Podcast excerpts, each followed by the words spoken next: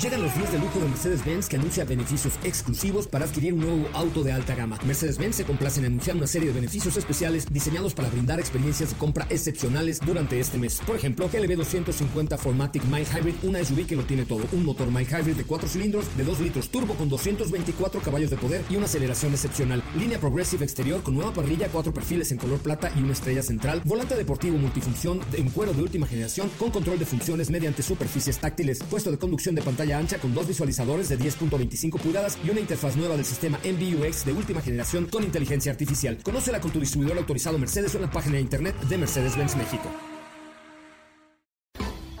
MBS Radio y el Dr. Zagal han dispuesto una generosa y elegante mesa para celebrar este banquete. Pasen y sean bienvenidos a degustar los manjares de este menú, especialmente seleccionado para los paladares más exigentes. Esperamos que esta experiencia cultural les deje buen sabor de boca, aquí en MBS 102.5.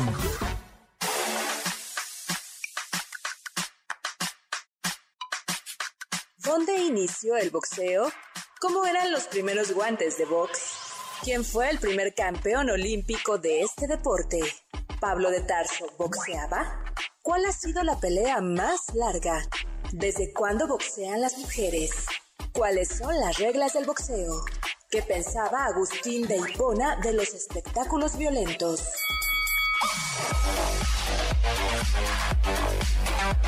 Hoy hablaremos de guantes letales, puños y manotazos Daniel Mendoza, el Marqués de Queensberry, Tepito, Knockouts y más sobre la historia del boxeo.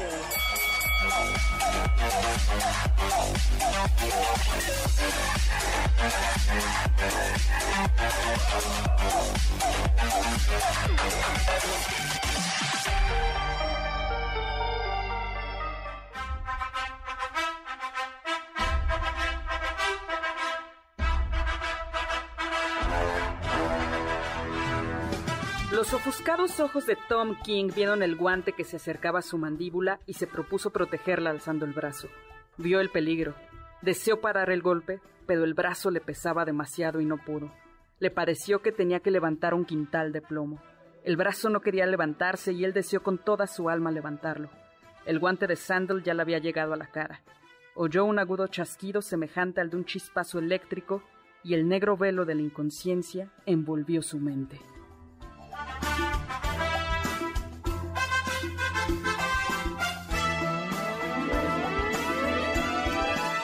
Amigos y amigas de El Banquete del Doctor Zagal, gracias por estar con nosotros. Yo soy Carla Aguilar, está conmigo Uriel Galicia en una esquina de nuestro cuadrilátero, en la otra esquina ya preparándose, haciendo un poco de, de sombra, está Héctor Tapia y el árbitro de todo esto va a ser por supuesto el doctor Héctor Zagal.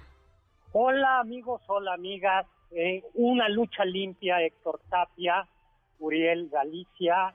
Tiene que ser limpia, pero a muerte, ¿no? Sí. Como en la antigüedad, a Eh, puñetazos eh, seco. eh, exactamente, ¿no? El primero en morir se pierde. Ok, justo. Bueno. Carla, pero ya sabemos que el guante de oro será para Carla, el cinturón de oro será para Carla porque al final sobrevivirá, sobrevivirá en este En esta En este- contienda. E- Ella es la que va a apostar por contienda. nosotros. doctor. Bienvenidos, amigas, amigas, 26 de junio del 2021 para hablar en este, en el banquete del doctor Zagal y de Carla Aguilar y de Héctor Tapia y de Uriel Galicia sobre historia del boxeo. Mi Twitter arroba hzagal, zagal con z. Oye, ¿qué Doctor, también- Ah, perdón, doctor, pero antes que nada, antes que iniciemos ya con todo esto, muchos saludos a quienes nos están siguiendo. Muchísimos saludos. Aquí les estamos mandando unos puños gracias. amables para ustedes. Muchas gracias por estar con nosotros. Y así es, Fue Jack doctor. London. Así es, doctor Jack London, por un bistec, un gran, un gran Bueno. cuento. Sí, sí, sí. Triste y bueno, eh, triste por un bistec. Así Te lo recomendamos. Yo creo que esa sería la gran recomendación. Lean a Jack London por un bistec. Por un... Es tristísimo. Tristísimo, así es. Eh, pues muy bien, veremos quién comió bistec aquí, si Héctor Tapia o Uriel Galicia. Ya veremos. Bueno, Ya veremos, ya veremos. oye, a ver, ¿les gusta, le- le- ¿les gusta el box? Sí, sí. Eh, más ¿Eh? que ser aficionado, doctor, le platicaba a Carla antes de entrar al aire que es más un pretexto para reunirse con amigos, echar la cervecita y tal. Pero hay- luego hay peleas que no duran ni dos rounds y apenas viene la pizza.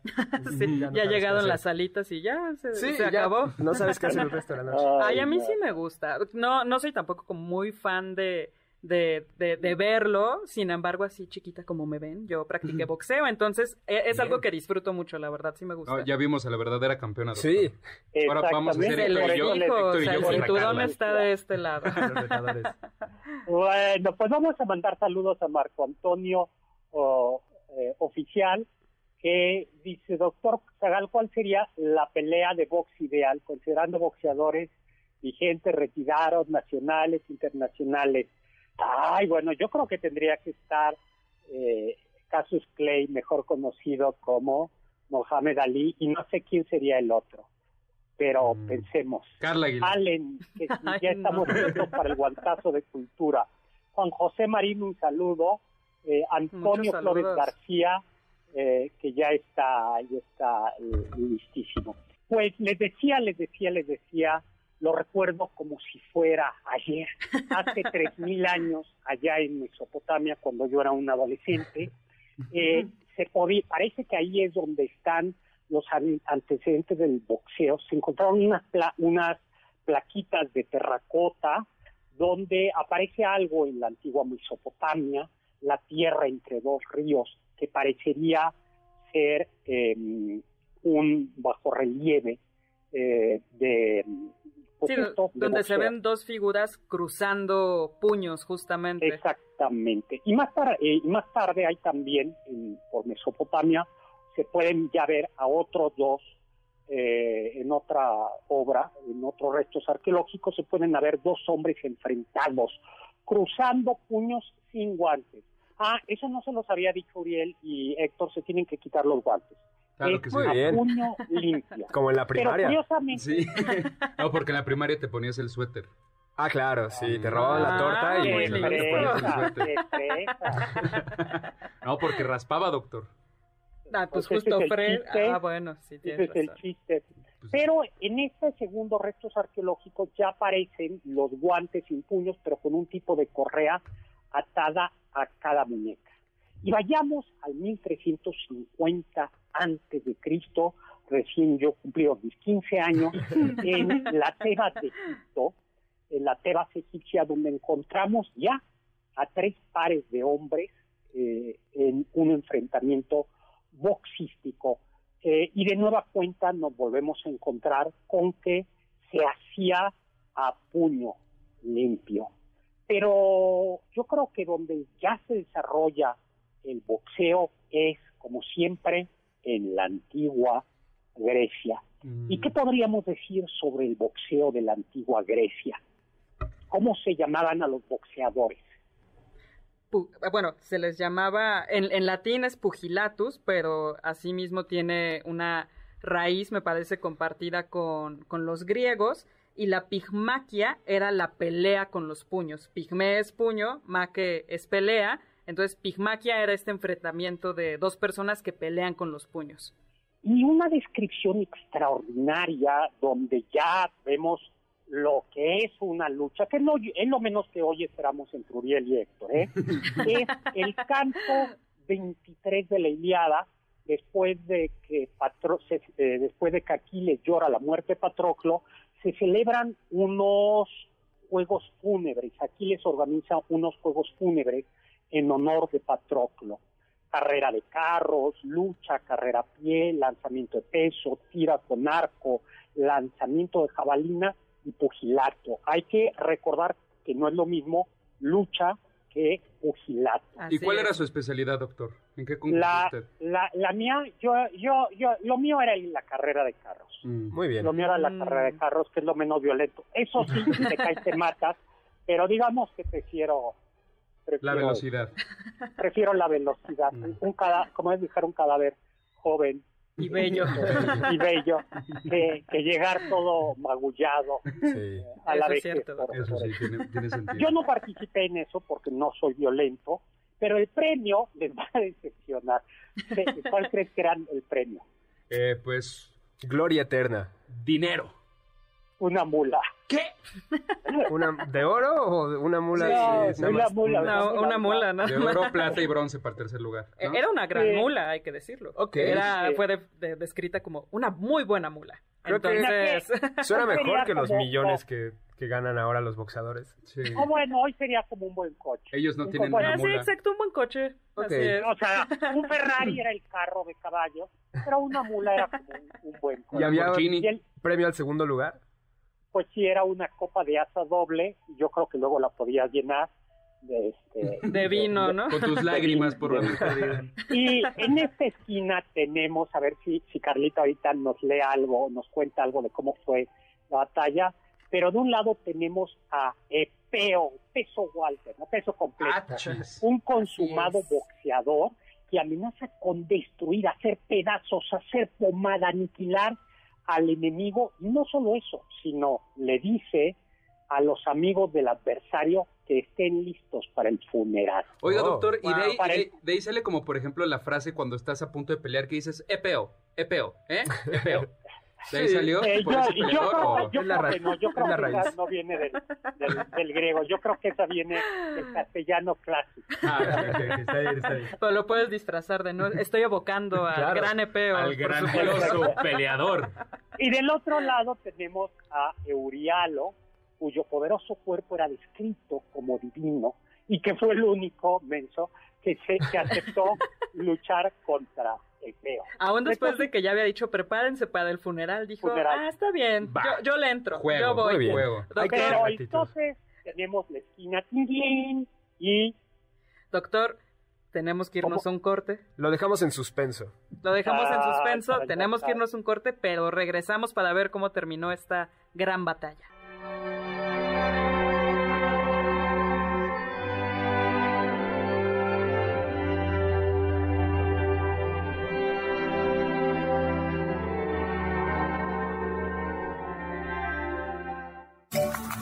Del diccionario del doctor Zagal.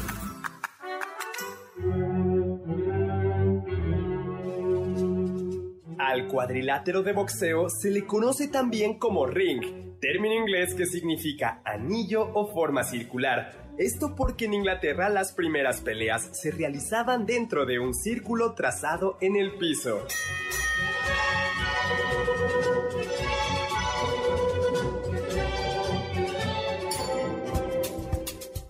¿Quieres felicitar al chef por tan exquisito banquete? Llámale al 55 51 66 1025 en MBS 102.5. ¿Quieres contactar a los ayudantes del chef? Puedes escribirles en Twitter, arroba Carla Paola-AB, Héctor Tapia, arroba Toy.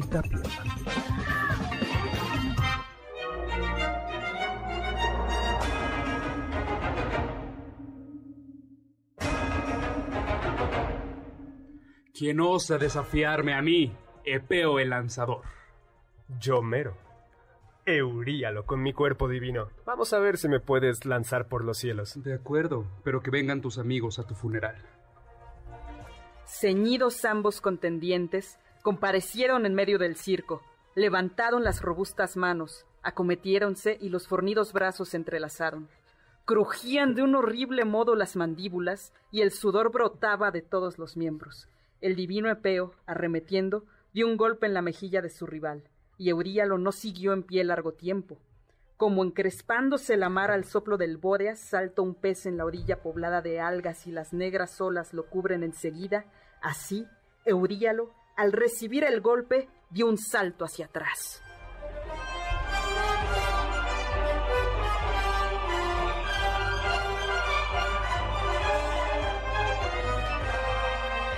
Amigos y amigas del banquete, bienvenidos nuevamente a este cuadrilátero donde estamos sirviendo unos cuantos golpes. Yo soy Carla Aguilar, está conmigo Epeo, también conocido como Uriel Galicia, ¿Qué tal? Euríalo, que también es conocido como Héctor Tapia, y el árbitro, el doctor Héctor Zagal.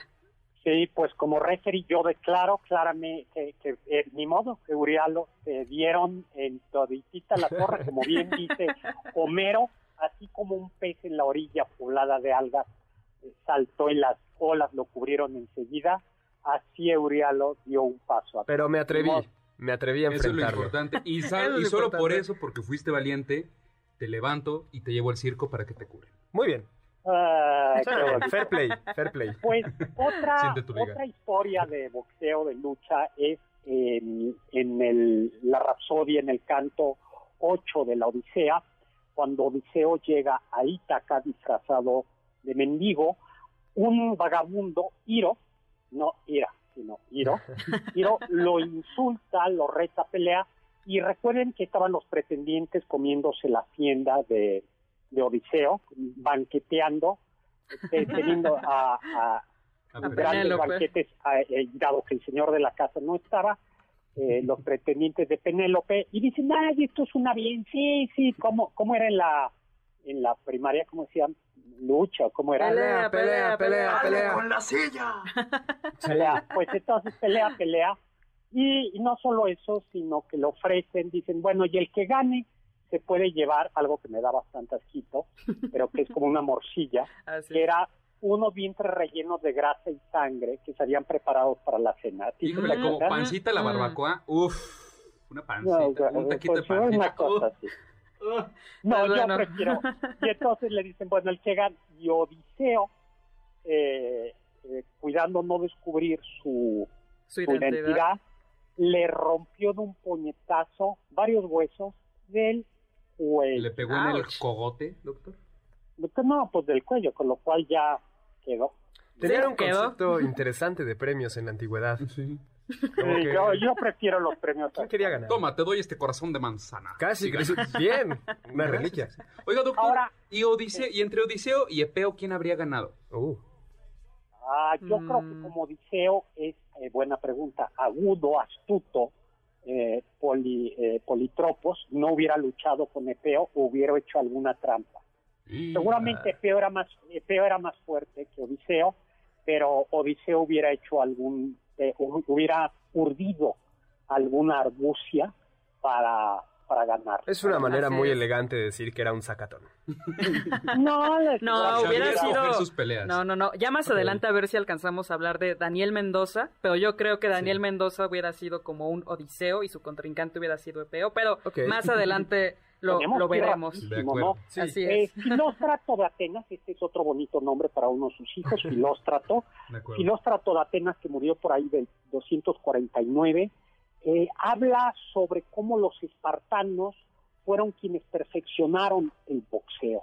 Y esto fue porque Porque eh, no le- peleaban sin cascos, pensaban que únicamente con un escudo podían hacerla, pero el boxeo lo practicaban para endurecer la piel de la cara y pues estar bien curtidos para el momento de la batalla. Y Filóstrato decía que por eso daba, decía, ¿cómo debe ser un boxeador? Eh, la parte superior del cuerpo debe de ser firme y gruesa. Las manos, Esas deben largas. ser largas, Así doctor. es. Los antebrazos, Poderosos. Y con una espalda amplia y un cuello largo. largo. Y las muñecas, Uriel, ¿cómo deberían ser? Pues, ¿Gruesas, doctor?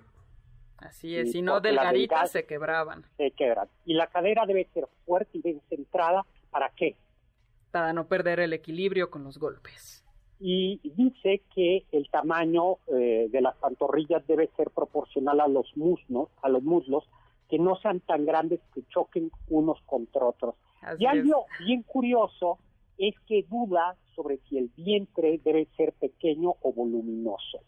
Eh, perdón, dice debe ser pequeño, Así no es. voluminoso para moverse con rap- rapidez. Sin embargo, un vientre voluminoso, eso me hizo mucha gracia, tiene una ventaja. ¿Cuál ventaja? Pues la panza se dio un obstáculo para los golpes dirigidos al rostro. Exactamente. Eh, Platón, el filósofo Platón, pues consideraba que eh, en tiempo paz era necesario el entrenamiento militar.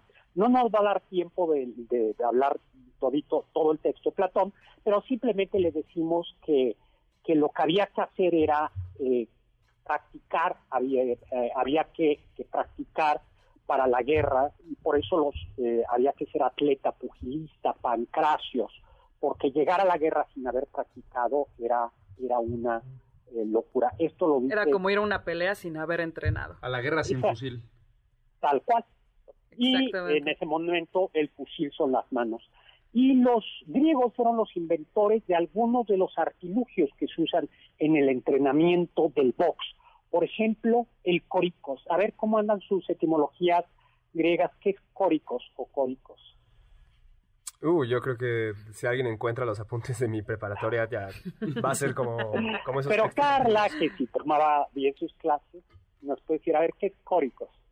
Era, doctor, un saco de arena con el que practicaban los pugilistas, pero también los luchadores del pancracio. Para los pugilistas tiene que ser un poco más ligero y el, lo de los luchadores tenía que ser un poco más duro para que fortalecieran así los huesos y los músculos. O sea, ¿es el predecesor de la famosa pera, doctor? La pera Sí. de boxeo. Sí, Exacto. ma- más que la, eh, es del saco de, de boxeo. Del Hay- saco. hay un saco. Ah, la pera es Hay la pequeña. ¿verdad? Sí, la pera es la pequeña. Quizás, igual y sí, probablemente también la colgaban y era un poco Sí. más pequeña, pero es un saco de arena, el código. El box se jugaba en los juegos panhelénicos. Los juegos panhelénicos eran juegos que eran no solo de una región, sino que eran de toda la de toda la Grecia. Los grandes juegos panhelénicos eran los juegos ítmicos en Corintio, los juegos nemeos en honor de Hércules, los píticos en honor de Apolo y los juegos olímpicos que duraban cinco días. Y la competencia de boxeo tenía lugar El, el cuarto día. cuarto día. A mediodía. eh. ¿Y por qué al mediodía, Uriel? Pues para que ninguno de los concursantes tuviera el problema de que, ay, me da el sol en los ojos, o tú no puedo pelear y por eso me ganó. No. Así es, que no podía Al decir, ah, me, me venciste porque el sol me dio, me dio en los ojos. Mm, mm, mm, legal. Exact- Aparte con la cara ya toda mayugada y usar el sol como pretexto no sería... Sí, sí, sí. Con las orejas de coliflor, y- ¿no? No hay mucho honor ahí. Exacto.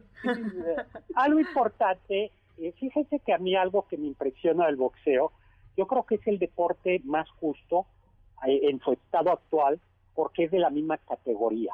Así Eh, es. es decir, Sí. alguien me, yo siempre pregunto, eh, hay deportes en los que eh, la altura o el peso, la complexión marca una, Ventaja. una ventaja. Pues en el americano o en el rugby, ¿no? Ajá, o dependes de un equipo, ¿no? Todo depende de ti. No, incluso en el soccer. Sí, Claro. incluso en el Bueno, soccer. sí. En la edad, la complexión. Exactamente. Y aquí es lo- los mismos con los mismos, pero los griegos todavía no llevaba, no llegaban a eso y no se tenía en cuenta el peso ni había rounds por los que no había tiempo para eh, Descansar. ganar y eh, para descansar y se ganaba una pelea simple y sencillamente cuando uno se rendía o era noqueado. ¿Y Guau. cómo te rendías? Es muy chistoso. Eso es muy bonito porque tenían que alzar el dedo índice. Entonces así pidiendo como, por favor. Imagínate, Yo te ya están no. golpeando y no te dejan levantar. el Sí, Exacto, toda- no todavía en la primaria se decía así, pido, pido, ¿no? Sí, Sí, eh, sí. exacto. Entonces ahí pido, pido clemencia, por favor. ¿Quién se rinde? Yo. Eh, segundo. Sí, exactamente ese gesto de, de pido yo, yo las pido, pido, pido, es el... Ese, eh, Nace luego, aquí. no, ¿Dónde se luchaba? Se luchaba en escama, que era como en una zanja en la tierra, supervisada por un árbitro. Eso me gusta y eso lo vamos a hacer en la pelea de hoy. El Sí. árbitro del box, eh, de- del pugilato, llevaba un látigo. ¿Qué? Oh, Así ¿Y es. sabes para qué era el látigo, Uriel? ¿Para espantar a las moscas? No, Ojalá era sea- para cuando un combatiente no respetaba una de las reglas, el árbitro al parecer tiene el derecho de darle un latigazo. ¿Y qué reglas ¿Y qué regla? ¿Cuál era la regla? No. Si, si no había ni rounds, ni... Bueno, Ah, pero no, no, no, no era vale todo, tranquilo. Sí Ah, había se ciertas vale. reglas. Abrazarse. Así es. No se vale rasguñarse. Ok. Ah, bueno, ¿Qué tal las mordidas, doctor? Ese, es- ese siempre es un último recurso muy No, efectivo. y no se valen las mordidas. Ok. Para Lo nada. que no sabemos con certeza es si estaban prohibidas las patadas o no. Yo al menos en mis en, en mis peleas griegas yo no pro- yo no permitía las las patadas, a mí me gustaba que fuera puño limpio, Entonces, todo lo demás. usted era maestro con el látigo, doctor, entonces. Esa- Oh, híjole. patadas. Qué patadas. Nos tenemos que ir un corte y vamos a hablar a nuestro regreso la primera pelea arreglada y tenemos que llegar al siglo XX, Carla. Mi Twitter arroba chesagal, sagal con Z.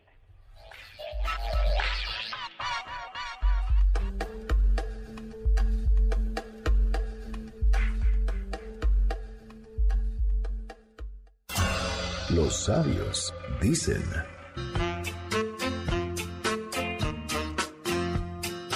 This here's the story of Cassius Clay, who changed his Flota como una mariposa, pero pica como una abeja. Mohammed Ali.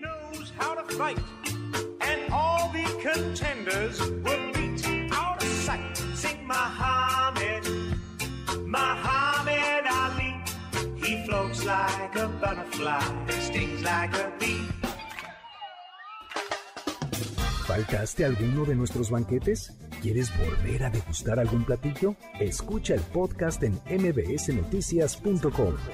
MBS 102.5. ¿Tienen algún comentario? Pueden contactar al chef principal, el Dr. Zagal, en Twitter, arroba hzagal.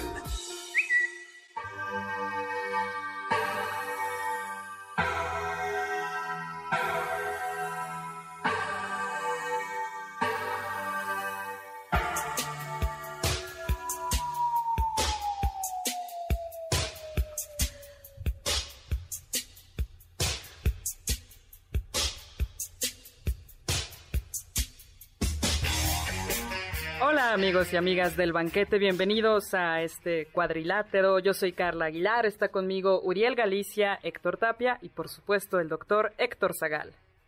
Gracias, Carlita. Qué buena música escogiste, ¿no? La, Gracias, doctor. Muy, muy, muy bien, muy bien. Mi Twitter, arroba chesagal, sagal con Z, estamos hablando de historia del boxeo, pero vamos lentísimos, tenemos que llegar al siglo XX al menos, y Sí, todavía no doctor. hemos llegado ni siquiera al, a, la, a la época... Todavía no estamos después de. Cristo. Todavía no estamos después de Cristo. Así Oye, es.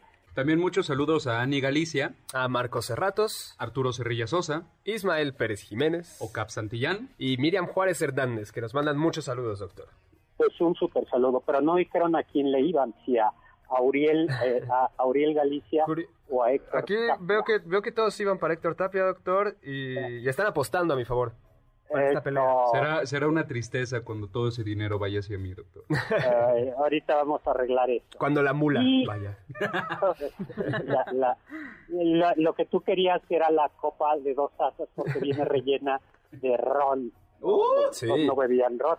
Va. Pues doctor, el doctor Héctor Hernández nos está eh, escribiendo también. Eduardo Muchos Müller saludos. dice que está muy muy contento. Márquez tiene mucho mérito por haberle ganado a Manny Pacquiao. Eso es muy Jorge cierto. sí, sí, Mortales. sí. Eh, eh, Jorge Mortales está aquí. Luego dice que el programa de hoy tiene mucho punch. Y Janet Pincle, que ya está, Gracias, eh, está por aquí. Luego, luego, eh, estábamos entonces platicando de la primera pelea arreglada en la que tenemos historia, Pausania, eh, que murió en el 1180 después de Cristo. Ya llegamos después de Cristo Yay, ya cruzamos. que escribió como una guía de turistas para Grecia. Es, es muy curioso porque es como un vademecum, como, como, como una guía de para tu- turistear en la Así antigua es. Grecia. Eh, se llama así Descripción de Grecia. Nos cuenta que en la Olimpiada 98, la que tuvo lugar en el 388 antes de Cristo, un tal Eupalo de Tesalia sobornó a tres boxeadores, Agenor de Arcadia, Britanio de Cífico y Formión de Alicarnaso, que habían ganado los juegos pasados y para que arregló para que él eh, resultara ganador, pero al parecer eh, fue la primera vez, eh, lo pescaron en, en la tranza y se dice que fue la primera vez que un atleta violaba las reglas del combate. O sea, también es otra también es otra costumbre que inauguraron los griegos, las peleas arregladas. En realidad aquí todo está arreglado. Todo está arreglado. No les voy a decir a quién le apostó el, referee, a quién le apostó Carla, pero ya tenemos arreglada.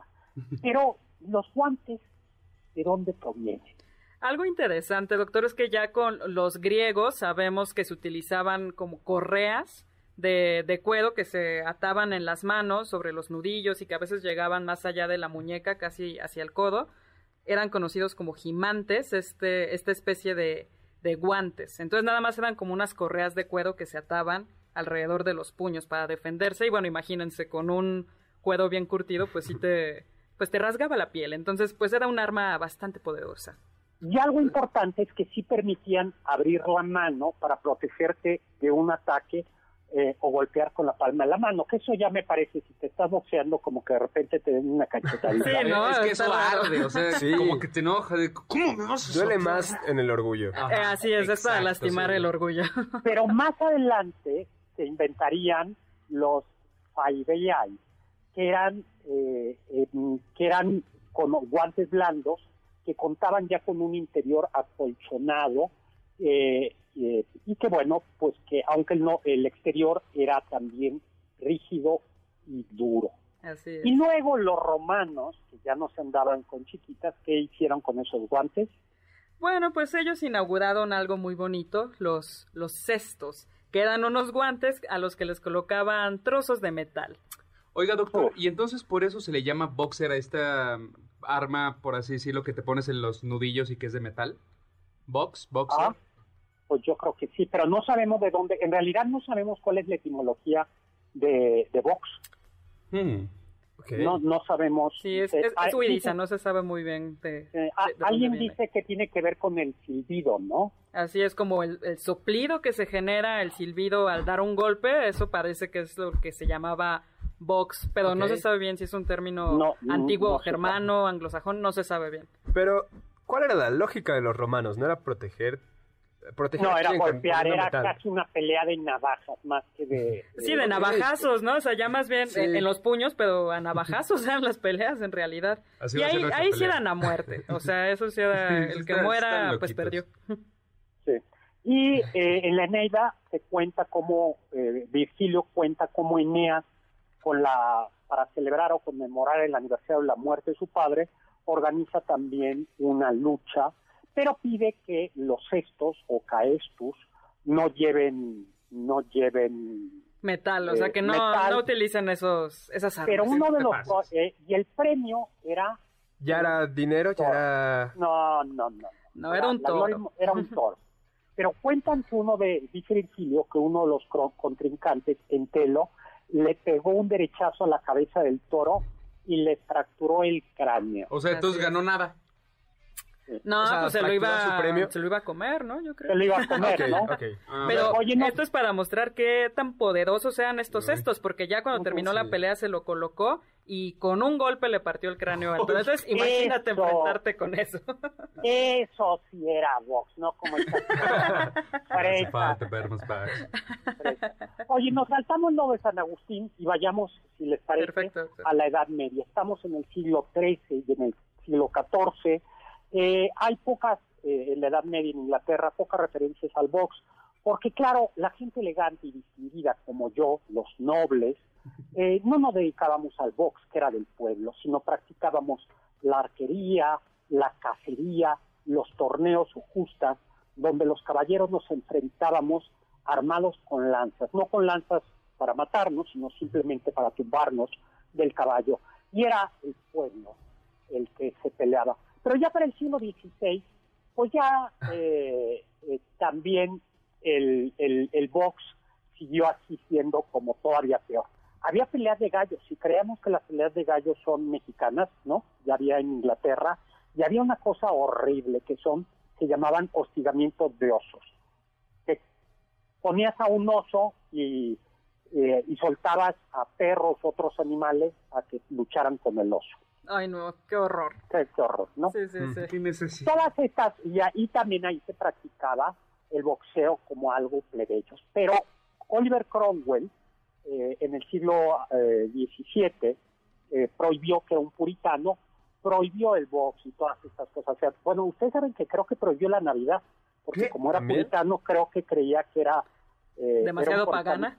Sí, Ah. pero ya con la restauración de la monarquía, con Carlos II, por ahí del 660, eh, regresaron eh, eh, Estas aficiones. eh, ¿no? y se volvió el, depo- el boxeo como eh, deporte rural patrocinado por los nobles. y ya un noble IVA y nos tenemos que ir a un corte 5166-105, mi Twitter arroba hzagal, zagal con Z.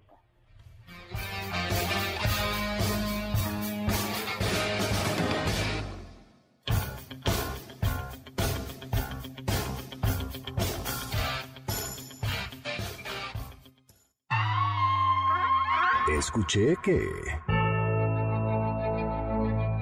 El boxeo también puede servir como analogía de virtud y coraje religioso. En la primera carta a los Corintios, Pablo escribe que así como los atletas se preparan de manera rigurosa, así la fe requiere de sacrificios. La corona por la que los atletas compiten se marchita, pero la corona de quienes tienen fe es inmarcesible. Por ello, con más razón, no hay que ceder en la preparación de la fe. Pablo escribe que no quiere correr sin preparación ni boxear dando golpes al aire. Su ejercicio consiste en castigar su cuerpo y tenerlo bajo control. No vaya a ser que quede descalificado o noqueado al predicar.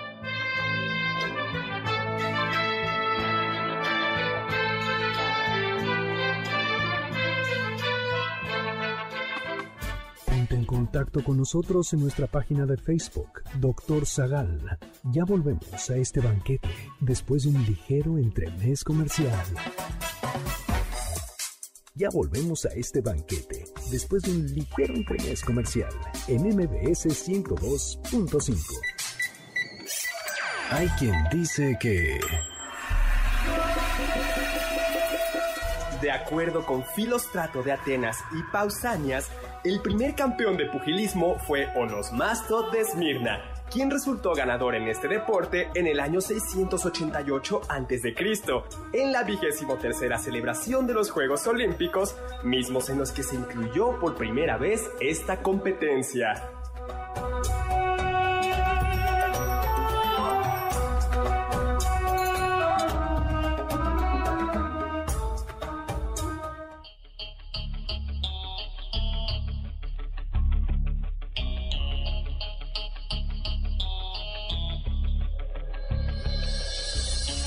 Hola amigos y amigas del banquete, bienvenidos de vuelta. Yo soy Carla Aguilar, está conmigo Uriel Galicia, Héctor Tapia y por supuesto el doctor Héctor Zagal. Hola, encantado de estar con ustedes. En estos rounds no ha habido todavía sangre, eso. No, doctor, pero eh, tenemos noticias desde Las Vegas donde nos dijeron que las apuestas van empatadas. Por ejemplo, Ah. Maffer Galicia nos, nos llamó y nos dijo que ella le va a Uriel, pero Henry Gayol le va a un servidor. Ay, Sí. ay, ay, Mariela ay, Leal pues, fue un poco más ecuánime y dijo, no, yo solo mandaré saludos desde Barranquilla. Ok, bien. entonces le mandamos muchos saludos. Pues muchísimos saludos. Gracias por estar siguiendo esta transmisión de la pelea Del banquete del doctor Zagal. Y un saludo a Mario Urbina, que nos pide que hablemos de los guantes de Cleto Reyes, esta tienda. Es una larga tradición, a ver si nos da Oh. tiempo. Omar Vences Vences, eh, saludos y Chava Láser también, ¿no?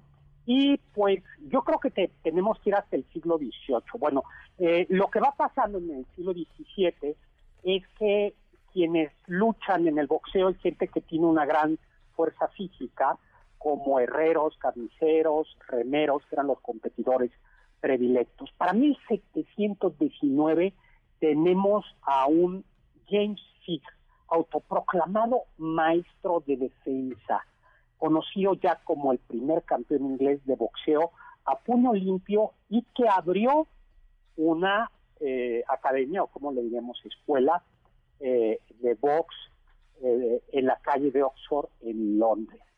Pero podían ju- jugaban al box o practicaban el box las mujeres. Y lo hacían, doctor. Es muy interesante porque además de que tenemos noticias de que, por ejemplo, en un periódico de London Journal de 1722, se decía, va a haber una pelea entre, este caso, Elizabeth Wilkinson y Hannah Highfield, pero además publicaban cómo había sido la invitación. Eh, Elizabeth Wilkinson básicamente dijo como, pues yo tuve ahí una pelea de palabras, me hice de palabras con la señorita Hannah y pues la reto a que nos encontremos en la fuente tal día y pues que los puños hablen. Wow. Sea, Qué y solemnidad. Algo importante era tenían que guardar una moneda eh, en el puño. Así es. Y si soltabas la moneda, perdías la moneda. Así una- es. Esas eran verdaderas peleas. Sí. doctor. Peleas, peleas, peleas, ¿no? Ya para el siglo XVIII, eh, los extranje- eh, varios extranjeros reportan que las peleas de box entre mujeres eh, tenían muchísimos asistentes varones. ¿Acaso porque les interesaba la habilidad del- de, las mujeres en el boxeo, Uriel? Sí, tiene bastante sentido porque pues nada más nos fijaríamos en la técnica, doctor. Mm, bueno, pues no parece que el motivo era otro. Sí, que bueno, ya en el calor de la pelea la ropa empezaba a caer y pues quedaban con poca ropa mientras peleaban. Ah, qué escándalo, qué tiempos aquellos. En el siglo XVIII, qué decadencia. Se convirtió en un deporte ya jugoso gracias a las apuestas. Así es. fueron eh, eh, y eso obligó a que hubiera ya reglas. Eh, yo creo que eh, uno de los un campeón sucesor de Fig, Jack eh, Broughton, buscó ya un enfoque como más técnico de la práctica de box y en el 1743 eh, presentó algunas reglas del- de lo que será el boxeo moderno, que son, a ver si se la saben, El la luchador, primera, el luchador debe retirarse a su propia esquina antes de la caída del oponente. segunda regla, Después de una caída se cuenta medio minuto para que el caído se levante y vuelva a ubicarse en el centro del cuadrilátero para recomenzar el combate o será un hombre vencido. tres, Solo los púgiles y sus segundos pueden subir al cuadrilátero. cuatro, Están prohibidos los arreglos privados entre púgiles sobre el reparto del dinero. cinco, Habrá árbitros, como el Dr. Zagal, que resuelvan disputas entre boxeadores. seis, Está prohibido golpear al adversario cuando se encuentre caído. y la siete, que es muy importante, Solo pueden darse golpes y realizarse llaves por encima de la cintura. exactamente, ¿no? Porque antes se podía, fíjense que se podían todavía llaves.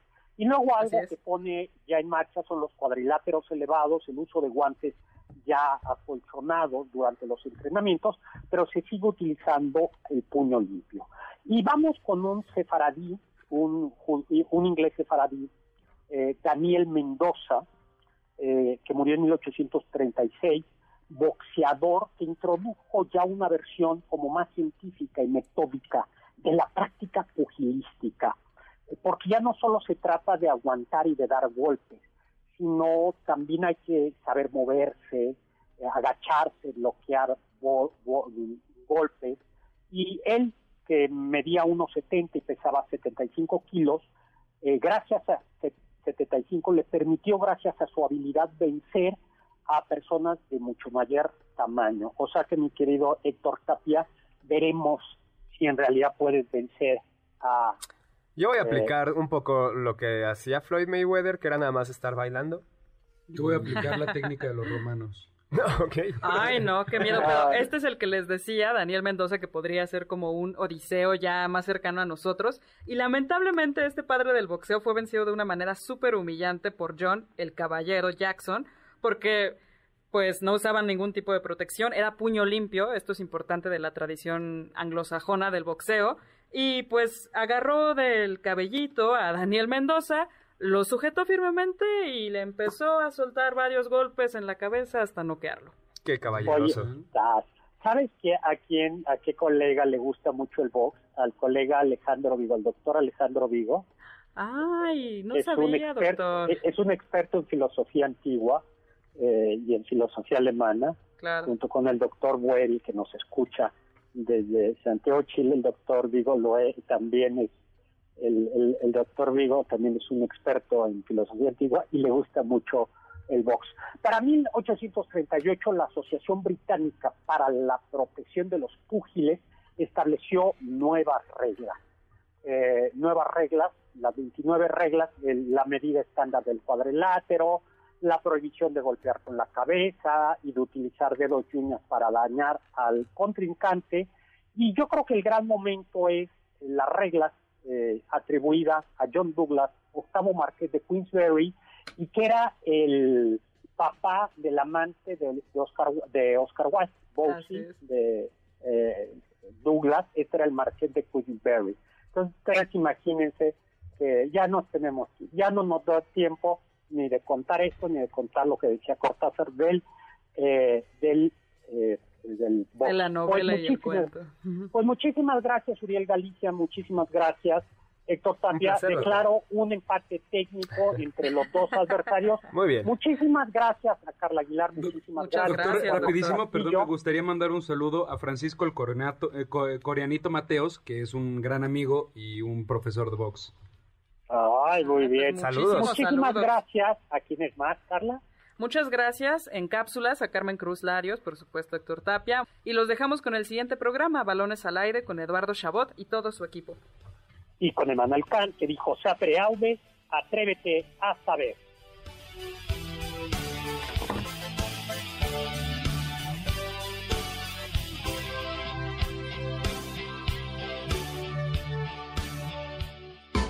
Confiamos que este banquete ha sido un deleite gourmet y cultural. Gracias por escucharnos y los esperamos el próximo sábado con una deliciosa receta que seguro será de su agrado. MBS 102.5